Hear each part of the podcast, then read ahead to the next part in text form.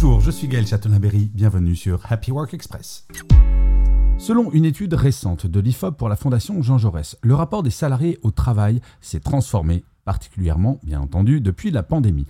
Là où, en 1990, des salariés estimaient que le travail était très important, ce chiffre a drastiquement chuté avec aujourd'hui seulement un salarié sur cinq qui a ce sentiment.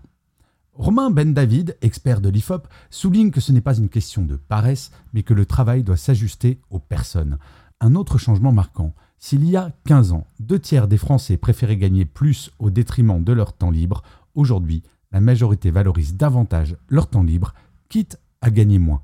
Et oui, on y est, on ne vit plus pour travailler, on travaille pour vivre. Merci d'avoir écouté cet épisode. N'hésitez surtout pas à vous abonner. Vous serez tenu au courant du chiffre du jour de demain.